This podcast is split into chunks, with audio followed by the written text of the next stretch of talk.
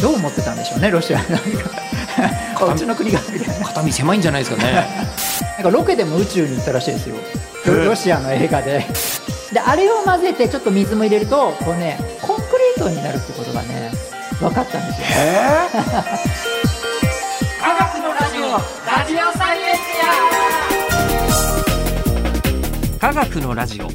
これは日本放送アナウンサー聞きたがり吉田久典が国立科学博物館認定サイエンスコミュニケーターで大学講師をしながら芸人をやっている不可思議変態人間黒ラブ教授とともにさまざまな科学サイエンスを根掘り葉掘りと聞いていく番組である。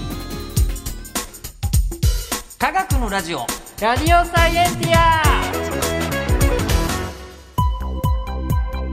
間違った話はしないけど正確さにこだわると逆に分かんなくなるので興味を持ってもらえたらこの世界はめっちゃ細かく説明してくれる人がいるのでそちらを参考にしてください。で今回もテーマは2021年の科学ニュース。今日は何でしょうか？宇宙のコンクリートは血で作る。どうしたんですか？いやさっきねあのこれ買ってきたんですよ。え？あの旅行行こうかと思ってルえ？ルルブ宇宙？あそうなんですよ。そうなんですよ。ルルルブといえば あの伊豆行こうと思ったんで伊豆とルルブあの宇宙。うん。伊豆か宇宙かっていう。はいちょっと悩んでんでですけど、えー、もうあるんだ本当に。今そうなんですよ。あるんですよこういうのが、えー、すごー。へえこれみんなびっくりするんですあの本屋さんでルルブ。宇宙ってって思っちゃうんですけどただ中身見ちゃうとええまだまあまだ宇宙のそのまあこんな宇宙船があるよとか。まあでも生活その宇宙旅行行った時のどういう生活が待ってるかっていうのは少しまあ体験できる感じのやつがあるのでぜひ皆さんあの別に僕回しもんじゃないんですけど。面白い。だって ISS で食べるとか、そうなんですよ、宇宙食のコーナーとかって普通に土産物のコーナーみたいになってますもんねただトイレは言ってくれてないですねこれ。確かに。トイレ見れたらみんなね行きたくないかもしれない。確かに。そうね。トイレの話とかはしましたよね。しましたね。ね前回あ前回じゃあずいぶん前にねこの間のねあの、はい。宇宙シリーズありますんで、はい。宇宙結構いろんな事件起きてましたよ。なんいろかいろ来ましたね。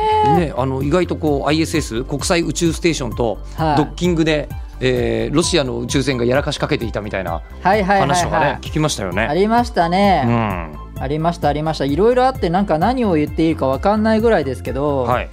でさっきあの、はい。言ってましたよね。前回。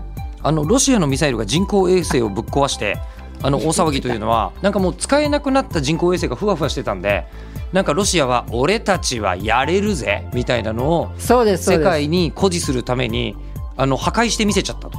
あの衛星コスモス1408っていうやつなんですけどはい。そういうあのそうであの、まあ、軍軍事用というかそういうコスあの衛星が昔あ古いのが稼働してたんですけど、それがあの、まあ、PL19 ヌードリーっていうですねミサイルですねロシアの。そんな名前ついてるんだ。はい、この対衛星ミサイルなんですけど、うはい、これを撃ってですねあの命中させてうん、今回それ初めてなんですよ。あそんなことがあロシアのそのヌードリーの。はい。何回もやってるんですよ。あのロシアさんは。あの今までにも人工衛星破壊してるってことですか？あのいろいろあの人工衛星ではないんですけどいろいろミサイル撃って何かこうやってたりするんですけども今回ヌードリーっていうミサイルでやったのは初めてっていうです、ちょっと待ってえーっとあいろんなミサイルでえ衛星撃ったり撃ちあの落としたりするんですけども。衛星は撃ち落としていた、はい。今までの人工衛星はだいぶロシアが壊してきていると、あの中国とかも、えっといろいろやってるんですよ。割と壊してるんですね。壊してらっしゃいます。あらまあ。で壊してて、でうん。ロシアは今回はそのヌードリーという新兵器を使って、そうですそうです。ヌードリーさんヌードリーさんっていうかえ いや芸人さんみたいですよねヌードリーさんって確かにどっかにいそう、うん、トゥースみたいなこと。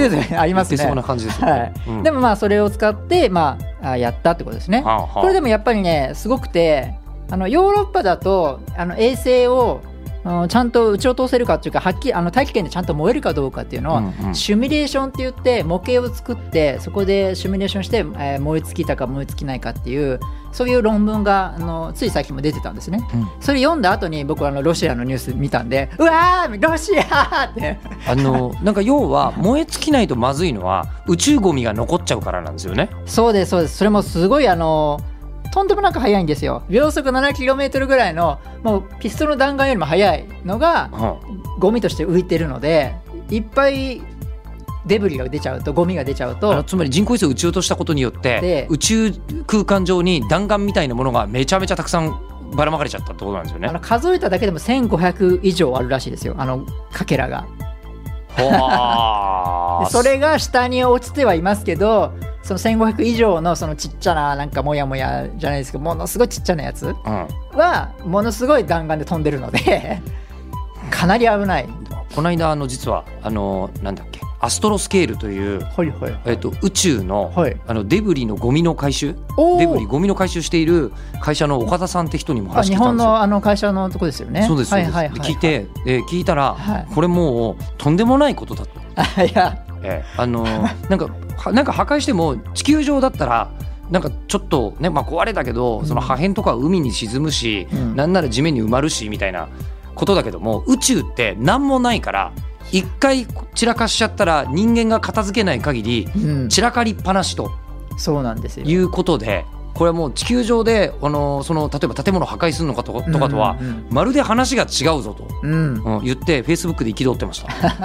いやでも本当にそうで掃除する会社があ日本は出てるんですけどでもまだ実現してないんですよね。うんでいろんな技術を確かめてなんかレーザーで撃ちと撃ち落とすとかいろんな方法で今後やんなきゃいけないんですけど、まあ、誰がお金出すんだとかそういうところもねまだ何もないのにとりあえず撃て撃ってバーンみたいなのはいやすごいなと思うんですけどまあでもこれがね何やっとんのよって話ですよねでもね。でもやっぱねいいろんな国がそうやってこう撃ち落としたり今キラー衛星って言って、衛星をこ衛星を攻撃する衛星もなんかやろうとしたり結構やっぱりそのなんか戦い？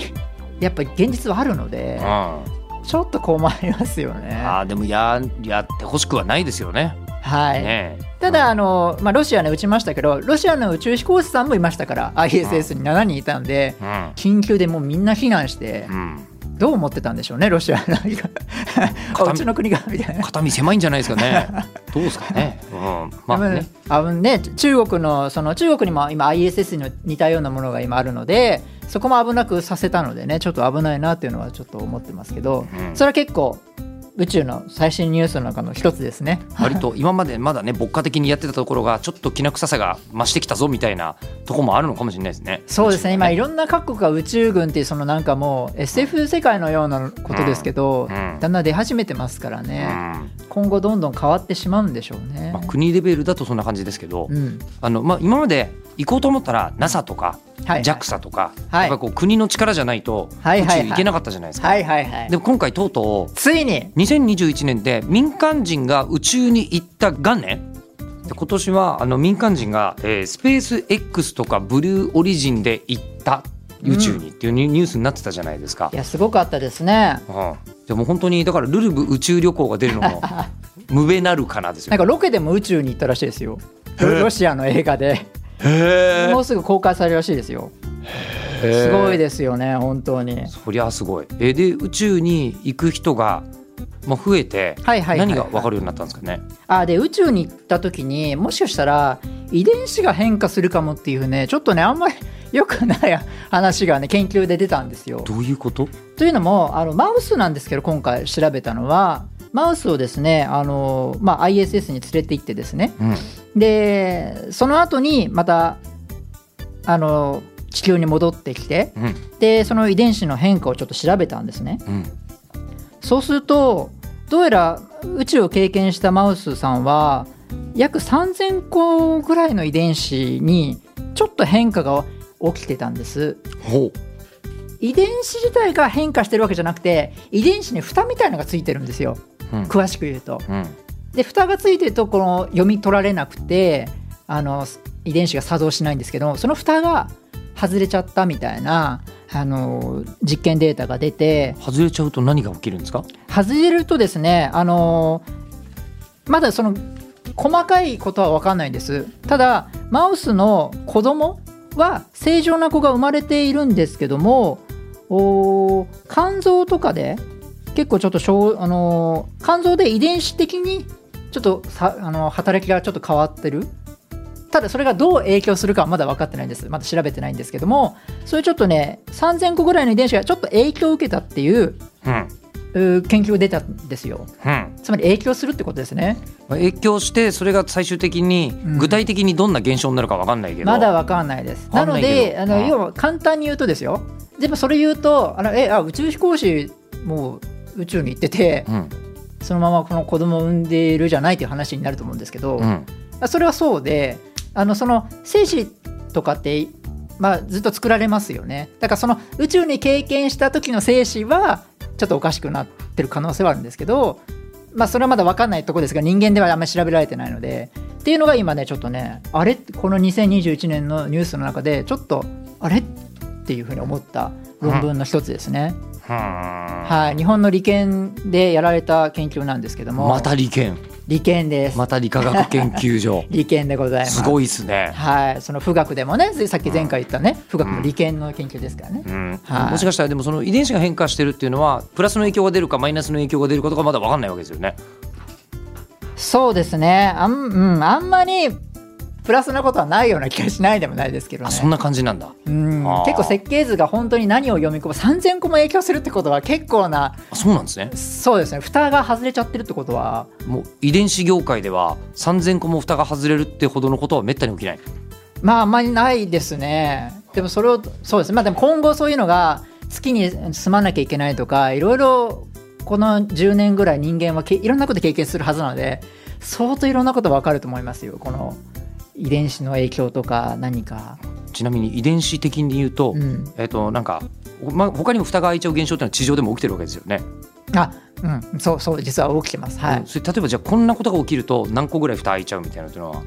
えっ、とこの間最近あの読んだばっかのなのでちょっと忘れちゃいましたけどちょこれ正しいかどうかわかんないですが なんか、えー地球でですよ。普通に低カロリーのものを食べている男性の精子にちょっと影響があって子供にちょっと影響するかもしれないという論文が出てました。蓋蓋のところが変わって、っていうぐらいなんかいろいろこう変わるんですよね。人間の DNA は変わらなくてもそれ蓋が。蓋1個開くだけでってことですか蓋1とかそういうのが変わるだ1けで。個2個開くだけでそんな精子に影響出ちゃうぐらいのなんかこう少しですよ。その見た目は何も変わらないですし、あれですけど本当のほんのちょっとの現象ですけども、うん。ただそれが大きな病気とかそういうことではないのでと思うので。だけどそれが3000個も変わっちゃったって言ったらそれは確かにすごい大変化ですね。それが一時的なのか、うん。そのわからないので、うん。まだなんですけども、うん。結構だから意外と DNA というのはもう太陽の紫外線でも浴びたらそりゃ少し変わりますしいろいろ変わるんだなっていうことですよね。うん。なんか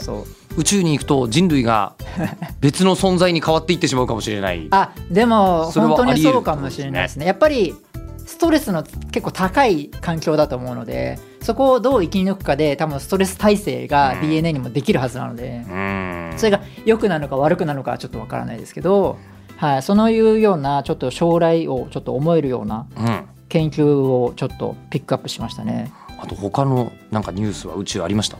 あれですね宇宙で建築物を作るときそうだ血で作ろうっていう研究があったんですよおお。ちょちょちょちょちょちょ えいちょっとあのぶっ飛びすぎててわからない。いや僕も最初意味が分かんなかったんですけえちょどちょっと待ってまず宇宙に行った時に、はいまあ、建物は将来火星とかに作りたいってまあ思いそうですよね。月とかね月とか火星とか相当問題が、ね、ありますよね。うんうんうん作りたいけども、その時に、うんあのレンガ1個例えば、まあ、地球から持っていくとするじゃないですか、うん。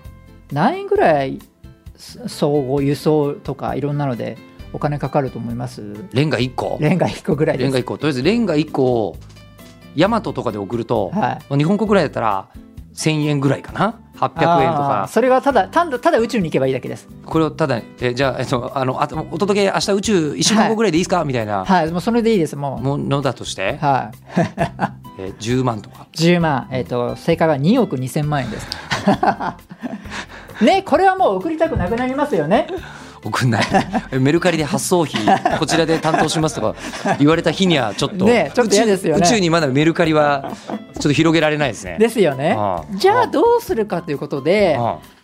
まあ、あのやっぱ研究者さん考えるわけですよ。そうですね。でその時にあの、まあ、宇宙の例えば月の砂とか、まあ、火星のまあ土というか、まあ、砂とかあれレゴリスって言ってちょっとこう、普通の日本え日本じゃない地球の土と比べてふわふわのうんうんえ小さな微粒子みたいなやつがあるんですよ。ふわふわ。まあ、細かい砂ってことですね。あそうですそうですそうです、んん。もうすぐ詰まっちゃうような機械で言うと。うんうんうん。なんですけどもそのレゴリスとあの人間の血液のあのちょっとこう透明な部分血清っていうのがあるんですけど。ああのなんか成分献血とかやるあとそうですそうです。黄色いあのあそうですそうです。ね。赤じゃない部分ですね、うんうん。であれを混ぜてちょっと水も入れるとこうねコンクリートになるっていうことがね分かったんですよ。えー。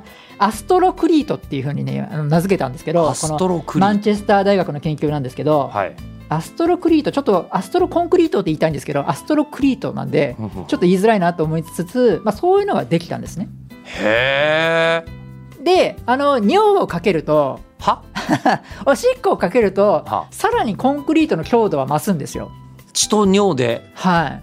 作る、はい。血と尿と、えっと、月や火星の土で作るはい。アストロクリート。そうなんです。だから6人の宇宙飛行士が72週間かけて採血してうん。コンクリートいっぱい作れるぞっていうふうに発表されたんですね。うんいや死ぬがなみたいな。まあうん。すごい。でもあのーまあ水だとはい。持ってくとしても、まあ、2億とかかかるわけですよね。ああはい。宇宙あ水はそうですね。うん、でそれが、えっと、血も尿も、はい。まあほっといたって宇宙飛行士の中にはあるわけですわね。まあ確かにね。ただ尿っていうのもあのリ水サイクルして飲み水にしたりしなきゃいけないので、うん。この研究はまあいろいろさあと宇宙飛行士のあの 負担とかもあんまり考えてないので、まあえね、なんだろうなと思ってるんですよ、あのうん。そんな宇宙に行くのにすげえストレスかかってるくせに、うん。うん。じゃあ採血まで血します。血まで抜いちゃったらね。すごいことだなと思ったんですけどこの研究を見ながらちょっとあマットだなと思って。マットではあります。マットサイエンスだなと思いながら、う1日に12から15グラム採取することができればいっぱいのコンクリート取れるよっていう話だったんで。あ すごい、まあねマっジすごい。うん。と思ったんですけどまあでもそのぐらいいざ本当にこの10年ぐらい20年は月に建築物作ったり本当に大きく変わる時代なの時期になるのでどうやって作るんだと建物を。でまた作る人も人ではなくロボットで作ろうっていう今研究もあってでもまだあんまり進んでないんですよ、うん。ちょっとコロナの影響で研究は進んでないんですけどもそういうのも今やっているので本当にこの10年20年でまあそうですね。うまくいかなかったら血取るんですかねまあでもね人間の血でとりあえずできるってこと分かったけど、うん。もしかしたら例えばその牛とか豚とか、うあの宇宙に連れてってあ。増やすことを成功してそしたらあの食事もできるしコンクリートも作れるみたいなことも、もしかしたらあるかもしれない。ただね今ね SDGs がありますよね。はい、今ね動物もね今ねあんまりそういうことしちゃいけないっていうね あのだんだんすごくこう高まってるんですよそういうものが。動物の権利。権利が。なのでどうせ最後にこう食べ物になるんですけどそれまではちゃんとうん。ストレスのない環境でっていうのが今結構地球上であるのでかあ。のあんまりと宇宙でそれやると 結構その団体とかが動くような気がしないでもないなって個人的にはね思ってはいます。うん。難しい 時代になってきましたね。はい。えーということで宇宙は宇宙で気づいてない、我々が気づいてないことがいっぱい起きてることが分かりましたが、はい、じゃあ2021年科学ニュース次回は何でしょうか、えーマンモス復活か？ま？え？そんなこと起きてるの？まあまあまあまあ全まあ。然知らない。まあまあまあはい。ということであのはい。番組では聞いてる人からの質問を募集します。科学的に気になること黒ラブ教授に聞きたいこと感想などは科学アットマーク 1242.com 科学アットマーク 1242.com まで送ってください。ではまた次回吉田久典と科学が彼女黒ラブ教授でした